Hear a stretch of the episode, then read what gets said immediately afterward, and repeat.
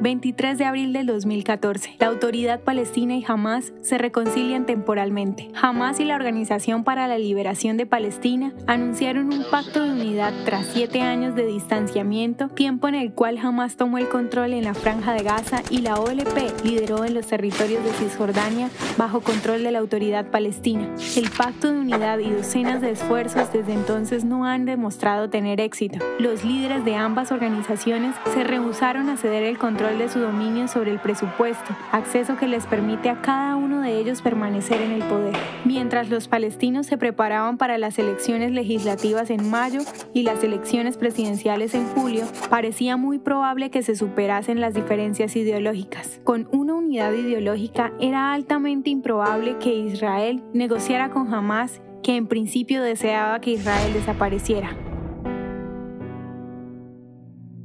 ¿Te gustaría recibir estos audios en tu WhatsApp? Compartimos nuevos episodios todos los días. Suscríbete sin costo alguno ingresando a www.hoyenlahistoriadeisrael.com. Hacerlo es muy fácil.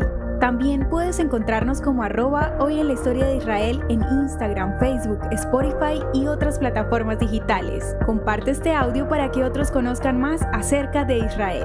Este proyecto es realizado por Philos Project. El contenido original de hoy en la historia de Israel fue provisto por el Centro para la Educación sobre Israel.